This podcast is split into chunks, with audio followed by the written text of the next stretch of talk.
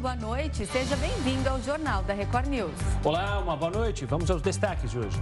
Chuvas deixam ao menos 91 cidades mineiras em estado de emergência. Em Santa Catarina, deslizamento de terra mata duas adolescentes. Imunizante brasileiro contra monkeypox começa a ser desenvolvido pela UFMG. E ainda, milhões de argentinos vão às ruas para receber os tricampeões do mundo.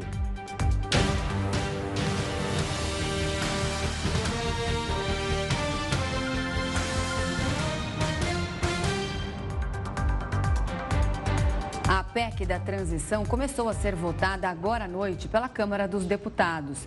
Parlamentares e integrantes da equipe do governo eleito concordaram em reduzir a validade da proposta para um ano. A gente vai até Brasília com o repórter Alessandro Saturno para saber os detalhes. Boa noite, Saturno. Oi, Renata, boa noite para você e a todos que nos assistem aqui na Record News, para o Gustavo também. Olha só, nós estamos aqui no Salão Verde, na Câmara dos Deputados, acompanhando de perto a essa votação que começou já no plenário, né? Havia uma expectativa para que a PEC fosse colocada em pauta e assim foi feito pelo presidente da Câmara, o deputado Arthur Lira, né? Depois de uma intensa negociação das bancadas partidárias e também de vários, várias lideranças, né? Deputados e senadores, inclusive, é, houve aí uma negociação em torno justamente da verba que cada deputado e que cada senador tem direito a mandar para a base, é, para sua base. Essa verba ela foi aumentada para em torno de 16 milhões de reais, de forma que aí então os parlamentares decidiram então acelerar a votação da proposta de emenda à Constituição que estabelece aí, aumenta né, essa questão do teto de gastos para que o governo do novo presidente, o presidente eleito Luiz Inácio Lula da Silva para que ele possa é, custear, por exemplo, benefícios como Bolsa Família, o Auxílio Brasil e também benefícios para crianças que têm até seis anos. Essa proposta de emenda à Constituição ela está sendo analisada neste momento aqui no plenário da Câmara dos Deputados. Então, o que, que acontece? Né? A proposta ela foi colocada em pauta pelo presidente da Casa, Arthur Lira, e agora, até agora, já foram pelo menos quatro requerimentos para que a sessão seja adiada. Né? Então, vários deputados da oposição ao governo eleito já entraram com esse requerimento justamente para que essa sessão seja adiada, mas houve a votação e alguns requerimentos, alguns desses requerimentos que eu disse já foram rejeitados pela maioria dos deputados. É, o responsável, o relator responsável pelo texto da proposta já disse que o texto que vai ser aprovado aqui, se for aprovado, né, hoje tem uma a, expectativa é que vá até tarde hoje a sessão, esse texto ele vai ter modificações. Então, lógico, logo é, esse texto seja aprovado e uma questão bem lógica também, o texto ele vai ter que voltar para o Senado. A PEC veio do Senado, dois turnos aqui na Câmara e ele, por conta dessas modificações, terá que voltar ao Senado Federal. Agora a gente segue, né, acompanhando acompanhando aqui a votação dessa proposta de emenda à Constituição que expande esse teto de gastos para quase 200 milhões de reais para o governo eleito Luiz Inácio Lula da Silva. A gente segue aqui e a gente volta a qualquer momento trazendo informações dessa proposta que será votada aqui no plenário da Câmara dos Deputados. Eu volto com vocês aí nos estúdios. Valeu, Saturno. Só chamar espaço aberto para você sempre aqui. Olha, o futuro ministro da Justiça, Flávio Dino, anunciou um novo diretor-geral da Polícia Rodoviária Federal. O nome escolhido foi o de Edmar Camata. Atualmente, ele é secretário de Controle e Transparência da PRF do Espírito Santo. O anúncio aconteceu no mesmo dia da exoneração de Silvinei Vasques, então diretor-geral da corporação. Ele é réu por improbidade administrativa desde o final de novembro por suposto uso indevido do cargo. Além disso, é investigado pelas operações realizadas em diversas estradas no segundo turno das eleições. Mais de 90 cidades em Minas Gerais estão em estado de emergência por causa das chuvas. Quem traz os detalhes direto da capital mineira é a repórter Regiane Moreira. Olá, Renata e Gustavo. De acordo com a Defesa Civil de Minas Gerais, até o momento, 91 municípios declararam situação de emergência. A pasta afirmou ainda que oito mortes foram confirmadas em decorrência das fortes chuvas. Mais de mil pessoas estão desabrigadas e quatro mil desalojadas. E a previsão para Belo Horizonte nos próximos três dias é de tempo instável, com um grande volume de chuva. E chove neste momento. Renata, Gustavo. Obrigado. E olha, a cidade de Balneário Camboriú, em Santa Catarina, registrou duas mortes em decorrência das chuvas intensas. Na capital, ruas ficaram alagadas e famílias precisaram ser resgatadas. Chuva intensa e muita água acumulada. Na SC 405, mesmo interditada, moradores e comerciantes arriscavam a passar. E o que se vê são ruas completamente alagadas. Aqui na SC 405, rodovia que dá acesso ao sul da ilha, este ponto aqui é o ponto mais complicado. Ainda na noite de ontem, os moradores que ficam aqui à beira do rio contam que a água começou a subir, o nível do rio começou a ficar elevado por volta das 9 horas e já começou a tomar conta das residências. E aí essa água veio invadindo a pista e neste ponto aqui o que a gente vê é um grande alagamento alagamento. Os comércios estão praticamente todos deste ponto embaixo d'água. É muita água acumulada na pista. A gente vê aí em alguns pontos, principalmente o ponto onde há mais acúmulo de água, quase um metro de água. Então, essa situação aqui neste ponto próximo do elevado é bastante complicada. Desde a madrugada, equipes de resgate ajudam famílias com dificuldades para deixar as casas. O Corpo de Bombeiros vem aqui da Servidão Beira Rio, onde eles entraram para socorrer uma família que pediu ajuda porque estavam ilhados. O Corpo de Bombeiros se preparou com o barco para fazer esse resgate, porque o nível do rio subiu bastante a, e a rua está completamente alagada. Então, vários moradores não conseguiram deixar suas casas. Alguns se arriscaram saindo a pé, caminhando aqui por, esse, por essa servidão que está alagada, mas essa família pediu ajuda. Então, a gente vê aí uma criança e um senhor que foram resgatados pelo Corpo de Bombeiros. Eles chegando então para agora ficar aqui num local em segurança e essa é a situação de muitas famílias aqui próximas do Rio na SC 405. Mais duas pessoas foram socorridas pelo barco do Corpo de Bombeiros. Os dois homens também estavam ilhados em casa sem conseguir deixar a residência desde a noite de ontem. E um trecho da rodovia BR-101, no litoral norte de Santa Catarina, precisou ser interditado após um incêndio atingir a região. Até o momento não há relatos de vítimas. O fogo teve início em uma empresa de logística localizada entre os municípios de Penha e Navegantes. De acordo com os bombeiros, a suspeita é de que as chamas tenham entrado em contato com hipoclorito de cálcio usado no tratamento de piscinas. Apesar do produto não ser danoso, a fumaça é tóxica por causa das matérias-primas industriais presentes no local. Ainda não se sabe o que provocou o início do incêndio. As equipes trabalham para evitar que o fogo atinja um prédio vizinho. Um delegado foi preso por suspeita de envolvimento com o jogo do bicho e foi transferido para um presídio de segurança máxima no Rio de Janeiro. O repórter Marcos Marinho tem mais detalhes. Boa noite, Marcos.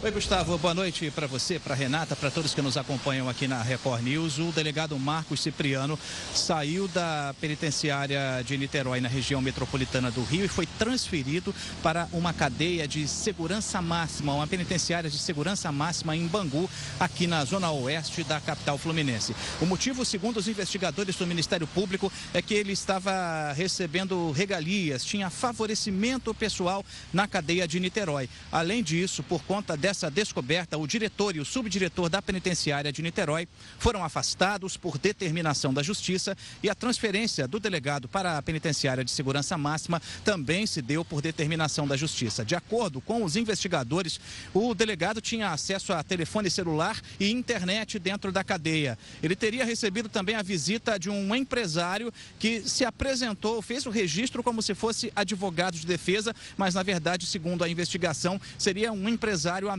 dele que fez essa visita na cadeia. Os prints adquiridos, obtidos, corrigindo, obtidos pelo Ministério Público, mostram aí conversas do delegado com a esposa, a delegada Daniela Rebelo, que também é investigada pela Corregedoria da Polícia Civil. Recentemente, ela foi alvo de um mandado de busca e apreensão, porque existe a suspeita de que ela ordenava operações policiais contra empresas de investimentos concorrentes às empresas de Gladson Acá Inácio, que está preso, apontado aí como o faraó dos bitcoins. A defesa dos dois delegados negam as acusações, afirma que tudo isso é armação para prejudicá-los. De acordo com o Ministério Público, os prints de conversas também mostram que o delegado mantinha contato direto o tempo inteiro com a esposa e, inclusive, fazia chamadas de vídeo com outros familiares. Agora, portanto, ele vai ficar preso nessa penitenciária de segurança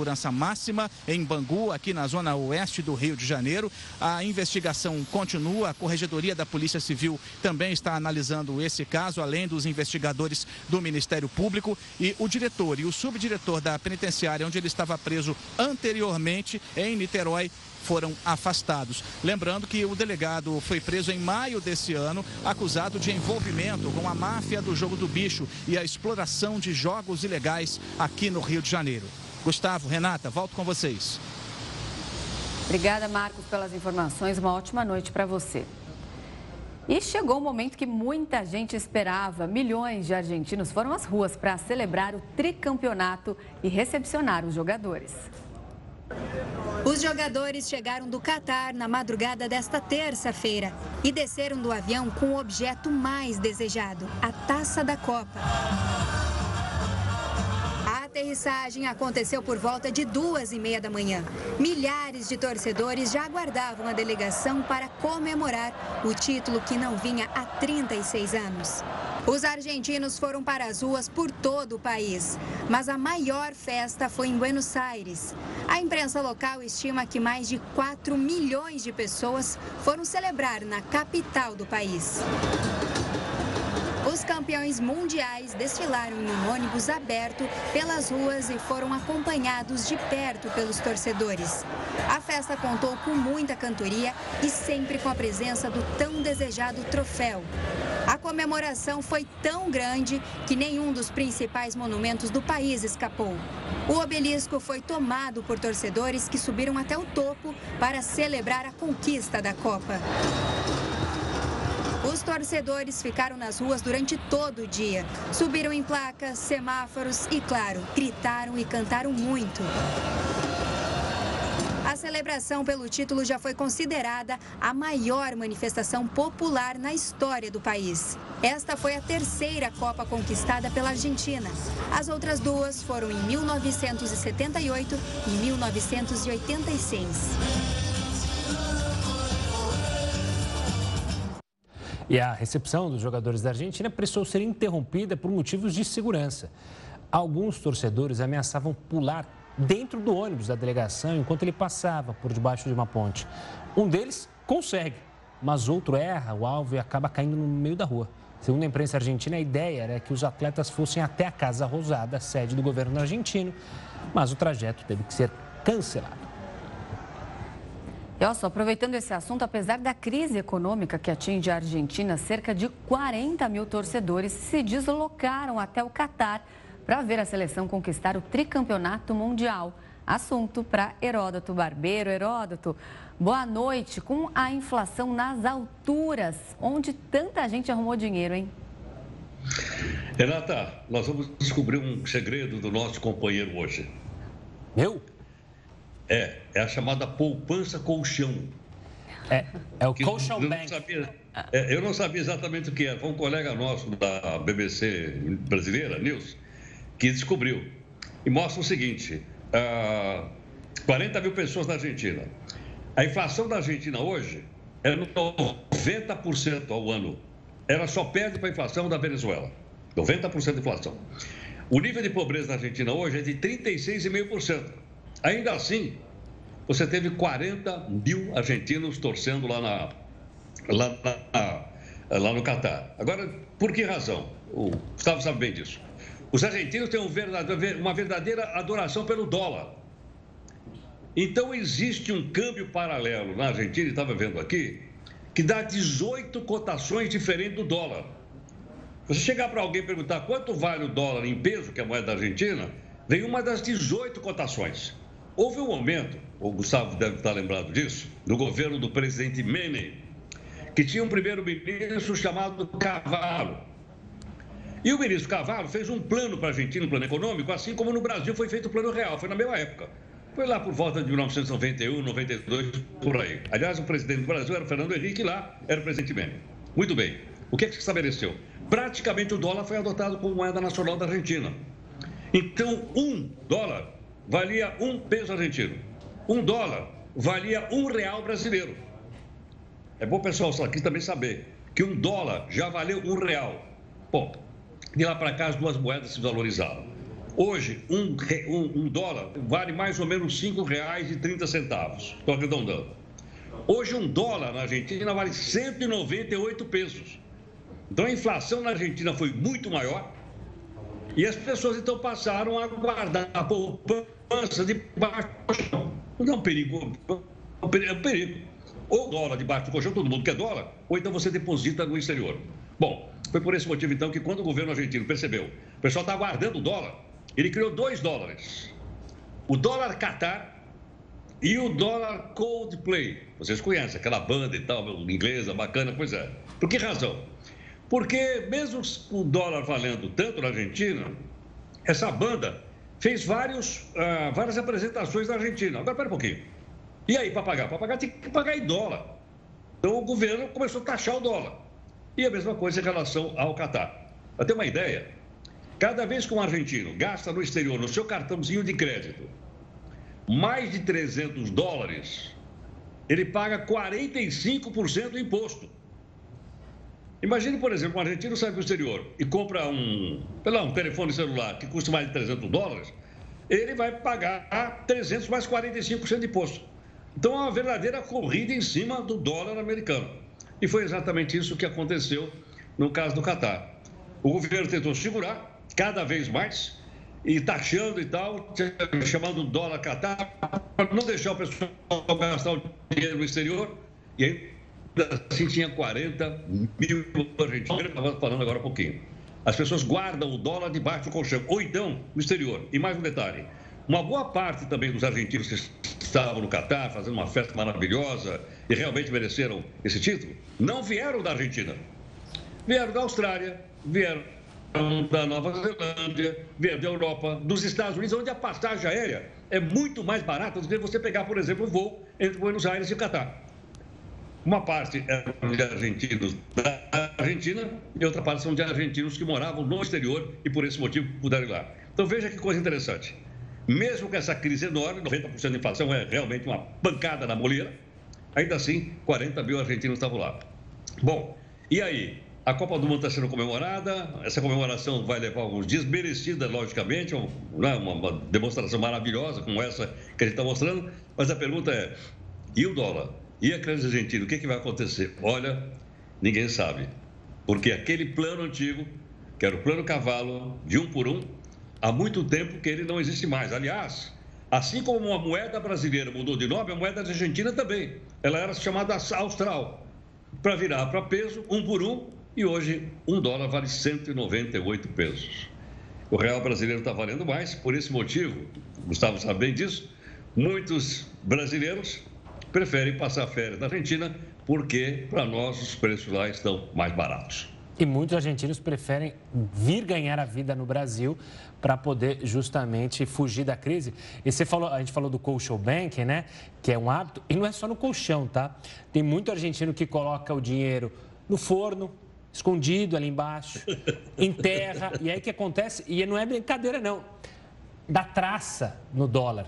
E aí eles têm que tentar trocar com o Banco Central Americano essas notas que acabam sendo comidas por traça, ou às vezes liga o fone e queima o dinheiro, já colocaram em calefação também, esconder o dinheiro. São coisas de um país que tem uma economia que não tem confiança nos bancos, porque é o medo de você justamente ter o corralito, pegarem o dinheiro da poupança. Então, é uma crise complexa demais o que, tá, o que acontece na Argentina. É uma consequência de crises que mostra confiança nenhuma na moeda e aí todo mundo pega o dinheiro e já transforma em dólar. Quem vai para a Argentina, quem já foi para a Argentina, sabe muito bem. Se você chega lá um estrangeiro, vai aparecer um argentino atrás do outro nesse câmbio paralelo, querendo trocar dinheiro com você, pegar o seu real, pegar o seu dólar, porque a moeda dele, infelizmente, não vale nada. É uma situação é, única. Acho que em poucos lugares do mundo a gente vê isso. Mas é triste, mas pelo menos é, essa tristeza deu espaço a um pouco de alegria para os argentinos nesses últimos dias, né, Heroto? É verdade. Agora, Renata, você pensou o colchão do companheiro aí, como é que deve estar? Tá? Nossa Tá fininha aqui, Não, eu acho que deve estar tá já com montanhinha, sabe? Quem dera, quem dera. Heroto, a gente se fala amanhã, combinado? Até mais, queridos. Obrigado. Até mais, até tchau, amanhã. Tchau. Até mais. Outra no Brasil, o segundo dia da greve dos aeronautas teve mais voos atrasados e cancelados. A paralisação atingiu aeroportos de diversas capitais. O mais afetado, com 11 atrasos e 5 cancelamentos, até o momento, é Santos Dumont, no Rio de Janeiro. Enquanto em São Paulo, no aeroporto de Guarulhos, houve 18 adiamentos e 2 cancelamentos. O PROCON esclarece que é dever da companhia aérea ou agência de viagem prestar toda a assistência necessária aos passageiros. A crise vivida pelo Reino Unido pode levar ao encolhimento de 1,4% na economia do país em 2023. A estimativa é do Escritório de Responsabilidade Orçamentária e foi usada pelo ministro das Finanças britânico, Jeremy Hunt, para apresentar o plano fiscal do governo de Rishi Sunak. O mesmo levantamento espera que a Inglaterra feche 2022 com inflação de pouco mais de 9% e taxa de desemprego de 3,6%. Diante dos resultados, o instituto responsável pela pesquisa considera que a economia do país está em recessão. O processo de saída da União Europeia, iniciado em 2017, é um dos principais motivos para a crise que abala o país. Essa ruptura que chegou às vias, vamos chamar de vias de fato, não é? em que a Inglaterra, de fato, se distanciou completamente economicamente do mundo europeu, teve consequências econômicas muito graves. Nesses três últimos anos, para se ter uma ideia do que se está falando, o PIB inglês teve uma perda aproximada de 6% nesses três últimos anos, ou seja, o PIB caiu em relação ao que era, motivo a distância com o mundo europeu. A desaceleração da economia britânica foi acentuada pela pandemia e a guerra na Ucrânia, que provocou uma crise energética na Europa. Soma-se a essa instabilidade o desgaste do Partido Conservador, com a derrubada de Boris Johnson do poder e as seguintes trocas no cargo de primeiro-ministro. Como resultado do cenário econômico, o Reino Unido vive uma onda de paralisações em serviços públicos. Funcionários de diferentes categorias pedem, sobretudo, por reajustes salariais. Entre as estratégias para contornar a crise, o ministro das Finanças anunciou o aumento de impostos e a diminuição de gastos públicos. Mas o corte nas despesas do governo pode dificultar a vida de famílias que dependem de assistência para pagar as contas em meio à inflação, que em outubro chegou ao patamar mais alto em 41 anos. A reaproximação do Reino Unido do resto do mundo pode ser uma saída, mas não há previsão de que uma medida nesse sentido seja adotada tão cedo no país. Nem trabalhistas, nem conservadores antevêm uma política de retirar imediatamente a Inglaterra desse processo recessivo. Quando nós olhamos para o restante do mundo, China, Estados Unidos, para o ano que vem, com fortes ameaças de recessão, nós temos que ver que o contexto inglês não será favorável para o crescimento econômico e não há, no horizonte de curto prazo, nenhuma expectativa de sair da recessão com rapidez no mundo britânico. O governo britânico colocou membros das Forças Armadas sob treinamento para substituir funcionários de ambulâncias. Isso porque a categoria deve reforçar nesta quarta-feira a onda de greves. Outra paralisação do setor está prevista para o próximo dia 28. Com isso, 1.200 funcionários da Defesa vão repor motoristas de ambulâncias e paramédicos. Ferroviários, oficiais de passaportes e colaboradores dos Correios já interromperam os trabalhos no país em reação à alta no custo de vida. Eles pedem por reajustes salariais para compensar os aumentos nos preços. O imunizante brasileiro contra monkeypox começou a ser desenvolvido pela UFMG o Jornal da Record News volta para falar sobre isso já já. O Jornal da Record News está de volta para falar que um imunizante contra o vírus monkeypox começou a ser desenvolvido por pesquisadores na Universidade Federal de Minas Gerais. E para entender tudo sobre essa vacina, a gente conversa agora com Flávio da Fonseca, ele é coordenador do Centro de Vacinas da UFMG. Boa noite, Flávio, seja muito bem-vindo. A Universidade Federal de Minas Gerais está usando a vacina da varíola humana para desenvolver essa vacina contra a dessa vacina monkeypox? Boa noite, Renata. Boa noite, Gustavo. É, na verdade, é isso mesmo. Né? Essa vacina ela, ela, já é uma vacina existente, ela já foi testada na, na década de 1970 para erradicar a varíola. E como a varíola né, dos macacos, agora o nome correto é o Mpox, como essa, essa doença, esse vírus que causa essa doença é muito semelhante geneticamente ao vírus que causou a varíola no passado, então a mesma vacina pode ser usada com os mesmos é, a mesma capacidade de proteção. E o que nós estamos fazendo aqui na UFMG, já que o Brasil não tem um estoque dessa vacina, é recriar as condições para que a gente consiga produzir a própria vacina brasileira. Flávio, uma boa noite também da minha parte. Em que estágio que essa vacina está atualmente?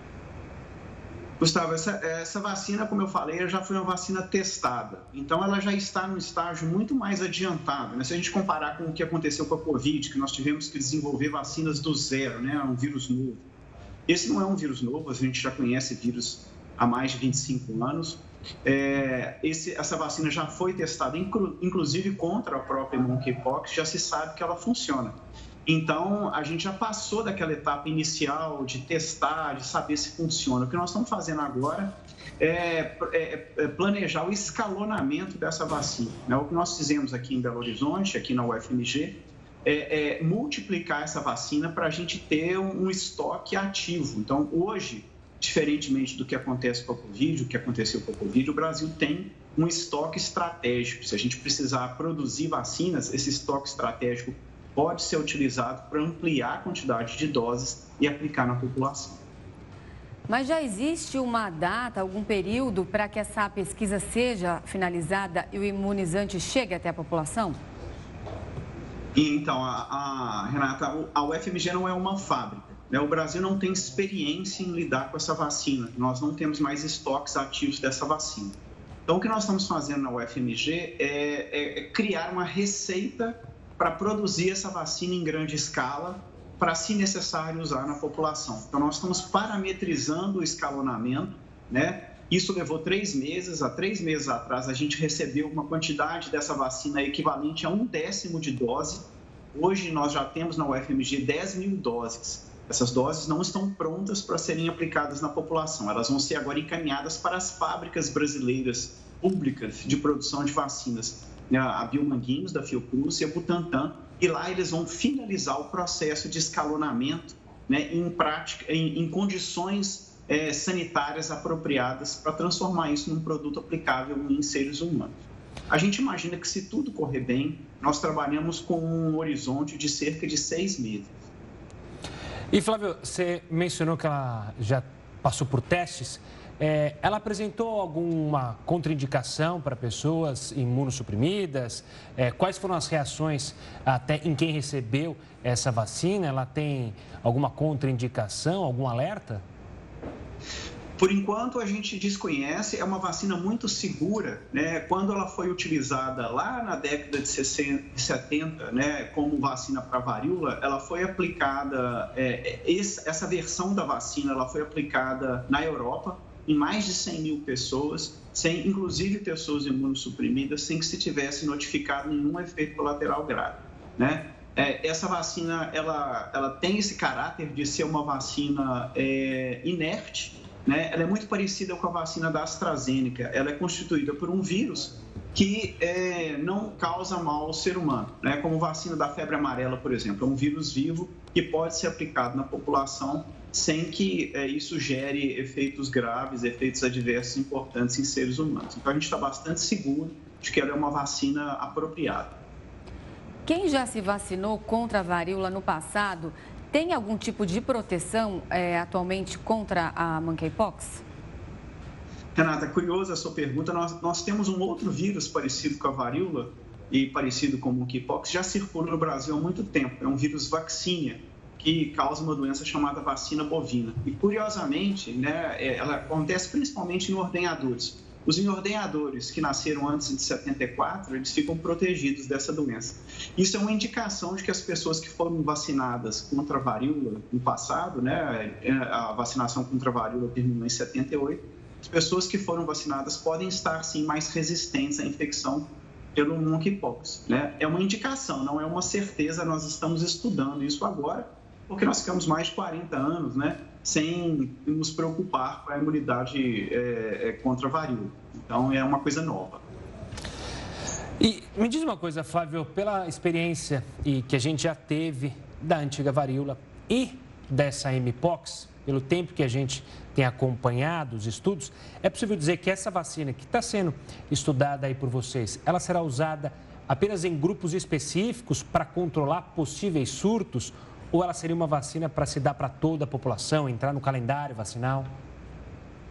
Essa é uma decisão que cabe ao Ministério da Saúde. Né? Eu vou dar o exemplo do que está acontecendo é, no exterior. Então, por exemplo, nos Estados Unidos, no Reino Unido, onde essa vacina já vem sendo usada, ela vem sendo usada em grupos populacionais específicos. Ela vem sendo usada em profissionais da saúde, em contactantes das pessoas que já têm a doença diagnosticada e em homens que fazem sexo com homens, que parece ser o grupo mais afetado nesse momento. Então, é, a decisão no Brasil, se nós vamos vacinar e que grupos ainda serão vacinados, cabe ao Ministério da Saúde, dependendo do andar né, da, da, dessa epidemia global. É, no Brasil, já são 10 mil casos confirmados, quase 4 mil ainda em investigação. É, queria que você lembrasse para a gente, então, como que essa doença é transmitida. É por pele, mas também pode ser transmitida por ar?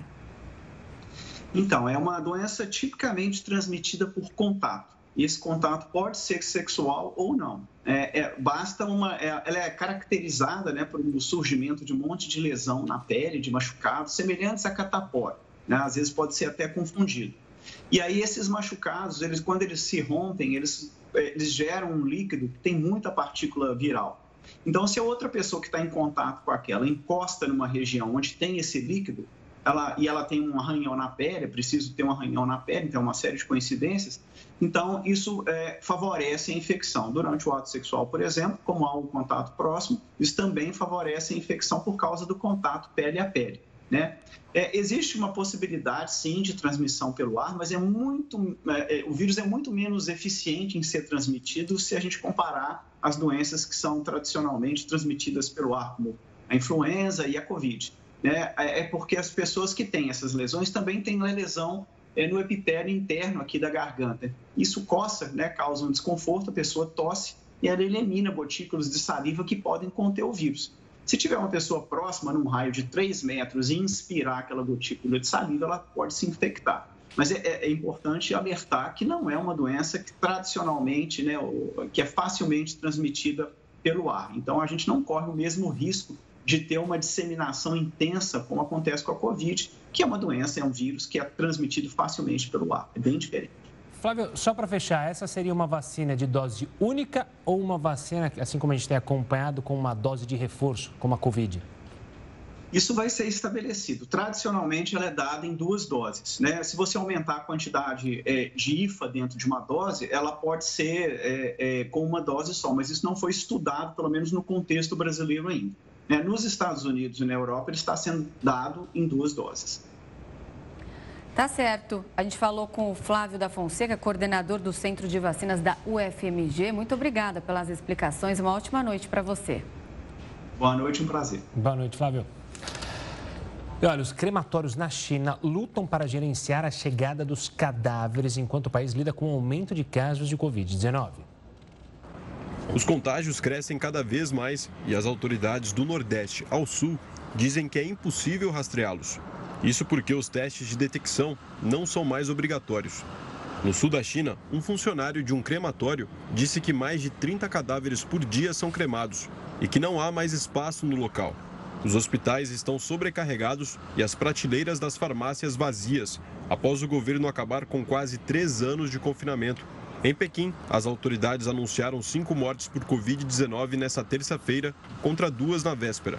Porém, em frente a um crematório, mais de uma dúzia de veículos de carros funerários foram flagrados esperando para entrar. O governo afirmou que apenas as pessoas mortas diretamente por insuficiência respiratória causada pelo vírus seriam incluídas nas estatísticas de vítimas da Covid-19. E a Marinha da Tailândia divulgou novas informações sobre o naufrágio de um navio de guerra. Um sobrevivente e cinco corpos foram encontrados no mar do Golfo da Tailândia. Outras 24 pessoas que estavam na embarcação que naufragou ainda estão desaparecidas. Autoridades tailandesas investigam se o navio tinha coletes salva-vidas suficientes para todos os tripulantes e se outros motivos podem explicar o naufrágio. A embarcação levava 105 pessoas a bordo. 76 já foram resgatadas durante a operação. Mais de 10 milhões de brasileiros devem viajar neste fim de ano. O Jornal da Record News volta já já para falar sobre esse assunto. Estamos de volta para falar que pelo menos 10 milhões de pessoas devem aproveitar as festas de fim de ano para viajar, segundo o Ministério do Turismo. Para falar sobre esse assunto e analisar a retomada do setor pós-pandemia, a gente conversa com André Coelho, coordenador da FGV Projetos e especialista em turismo. André, uma boa noite, obrigado pela participação aqui conosco. Esse número surpreende, pode dar um fôlego para esse setor que sofreu tanto nos últimos tempos por causa da pandemia? Boa noite, Gustavo. Esse número é um número importante, é um número bom, importante para o turismo brasileiro. O turismo voltou para a cesta de consumo é, dos brasileiros nesse ano de 2022 significativamente.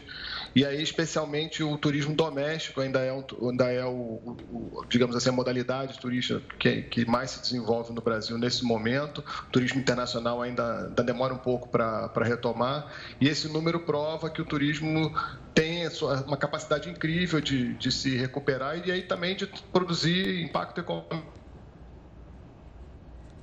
Brasil dentro da cadeia turística vai produzir resultados muito importantes para o setor e, obviamente, para a economia das cidades também. André, é, mesmo com alto custo de vida que a gente tem atualmente aqui no Brasil, principalmente por causa da inflação, as pessoas, então, vão viajar, falando ainda mesmo de passagens aéreas, que a gente sempre fala aqui que estão caríssimas. Quanto que deve girar e movimentar a nossa economia?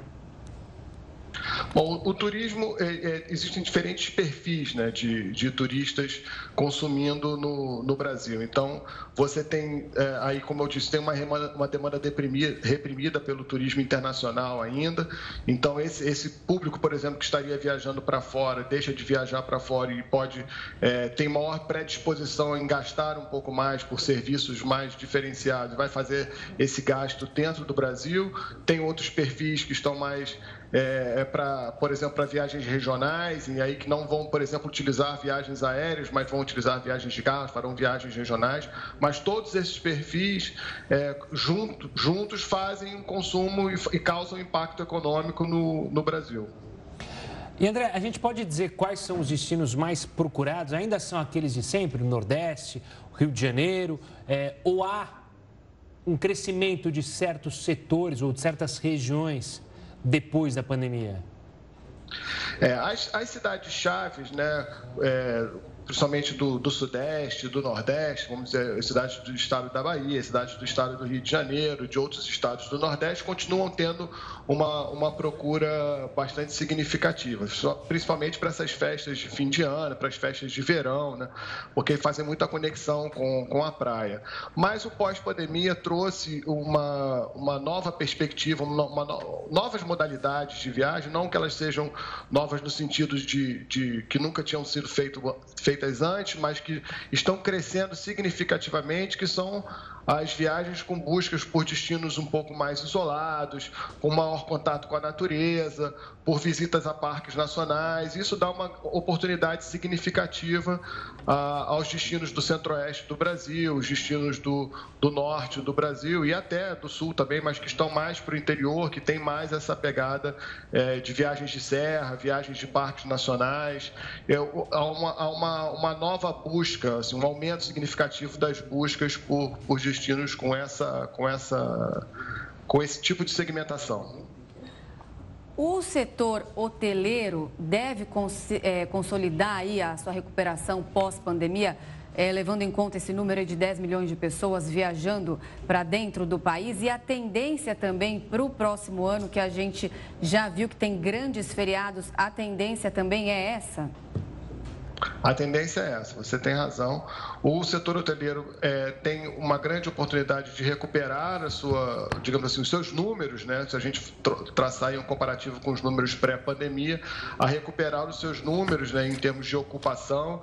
Acho que cidades como o Rio de Janeiro, que são famosas pelo, pelo, pelo seu Ano Novo, Salvador também, Fortaleza, já vem apresentando é, taxas de ocupação acima de 80%, 90% para para esse período agora de, de festas de final de ano, que, que mostra, esse, eh, prova nessa essa retomada, apesar das questões econômicas, como você é, mencionou anteriormente, e um ano, um ano como o ano de 2023, com muitos feriados, faz com que é, os hoteleiros possam se preparar de uma forma melhor, juntamente com as secretarias de turismo, Ministério do Turismo e todas as organizações que trabalham com turismo, para que se façam promoções durante o ano e se preparem o, o, o, todo, toda a estrutura necessária para que os turistas possam visitar é, outras cidades, outros destinos, seja regionalmente, ou seja viagens de longo curso, é, nos feriados que vão ter no, no ano que vem.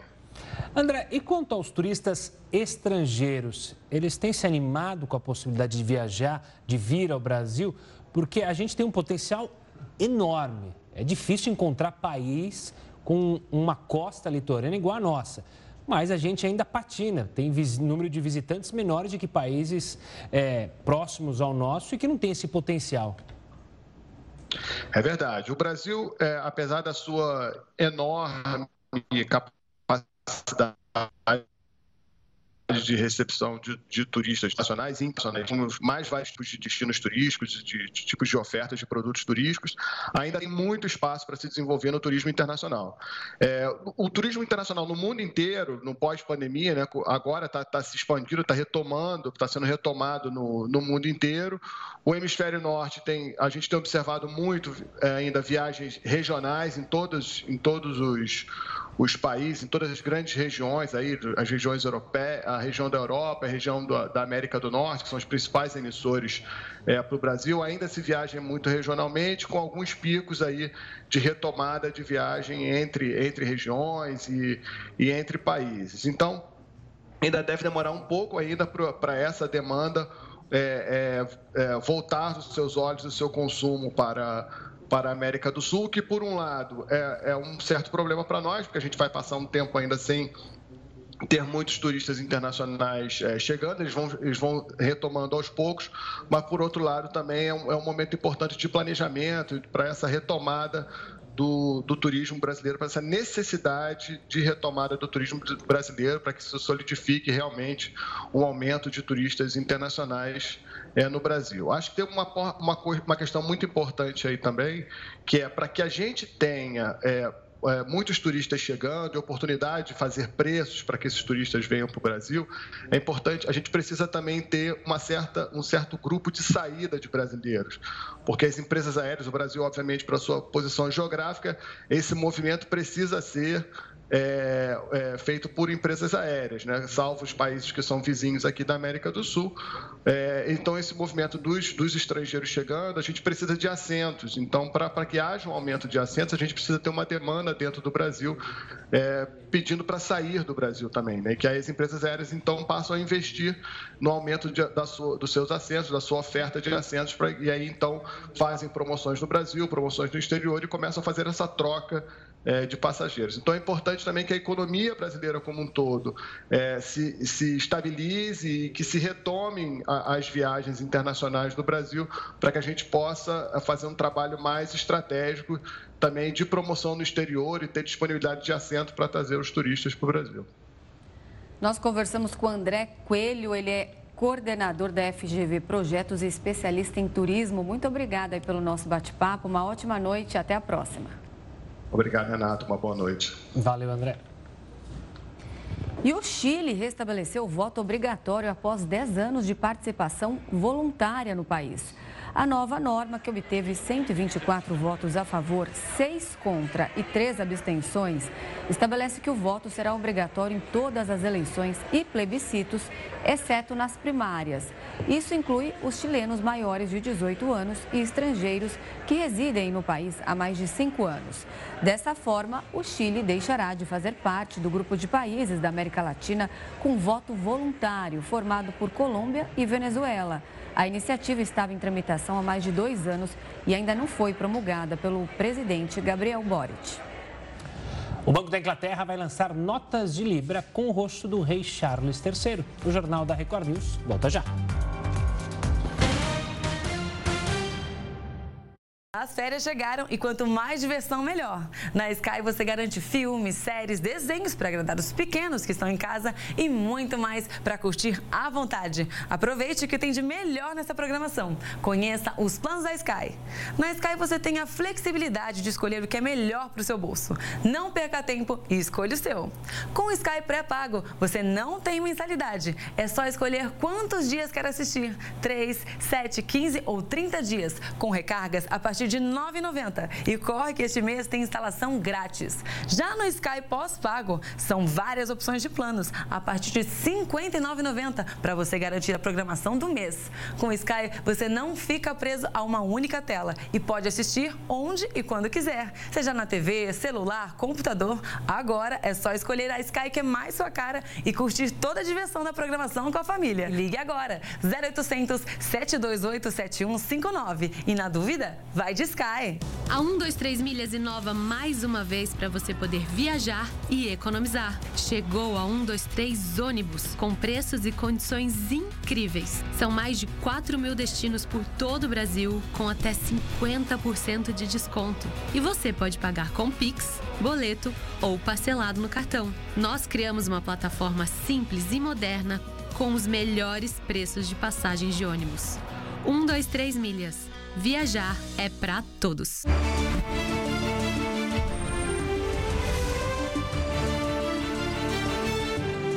Isto é Record News.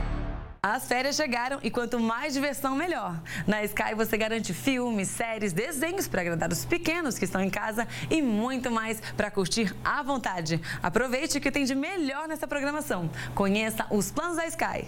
Na Sky você tem a flexibilidade de escolher o que é melhor para o seu bolso. Não perca tempo e escolha o seu. Com o Sky pré-pago, você não tem mensalidade. É só escolher quantos dias quer assistir: 3, 7, 15 ou 30 dias, com recargas a partir partir de R$ 9,90. E corre que este mês tem instalação grátis. Já no Sky pós-pago, são várias opções de planos, a partir de R$ 59,90 para você garantir a programação do mês. Com o Sky, você não fica preso a uma única tela e pode assistir onde e quando quiser, seja na TV, celular, computador. Agora é só escolher a Sky que é mais sua cara e curtir toda a diversão da programação com a família. Ligue agora, 0800 728 7159 e na dúvida, vai vai de Sky.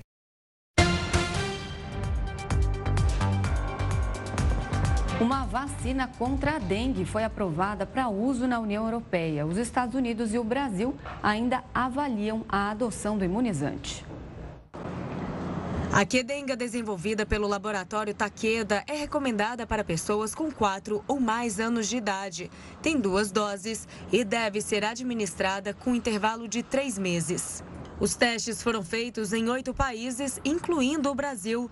Depois de quatro anos e meio de acompanhamento, a vacina preveniu 84% dos casos de internação e 61% dos casos sintomáticos. A opção atual de vacina que nós temos no, no mercado é uma vacina que ela previne os casos graves nas pessoas que já tiveram um episódio de dengue. Então, ter uma vacina que ela vai prevenir a dengue é, em quem ainda não teve o primeiro caso e com uma taxa de sucesso tão interessante, realmente nos parece promissor. Outros dados animadores foram divulgados pelo Instituto Butantan, que está desenvolvendo uma vacina brasileira. Os resultados apontaram que o imunizante teve eficácia de quase 80%. Nos pacientes que já tiveram contato com o vírus, a proteção foi ainda maior, de 89%. Atualmente, o estudo, que começou em 2016, encontra-se na fase 3. Participam da pesquisa mais de 16 mil pessoas de 2 a 59 anos. A previsão é que o acompanhamento desses voluntários continue até 2024. O que nós precisamos, inclusive, considerar que a vacina da Taqueda está liberada para uma população acima de 4 anos de idade e a vacina do Butantan acima de 2 anos de idade. E isso pode, pega uma, uma, uma, faixa de população onde a dengue é de altíssimo risco. Então eu vejo com muito bons olhos a aprovação dessa vacina. De acordo com o Ministério da Saúde, o Brasil registrou 1,4 milhão de casos e mais de 900 mortes pela doença.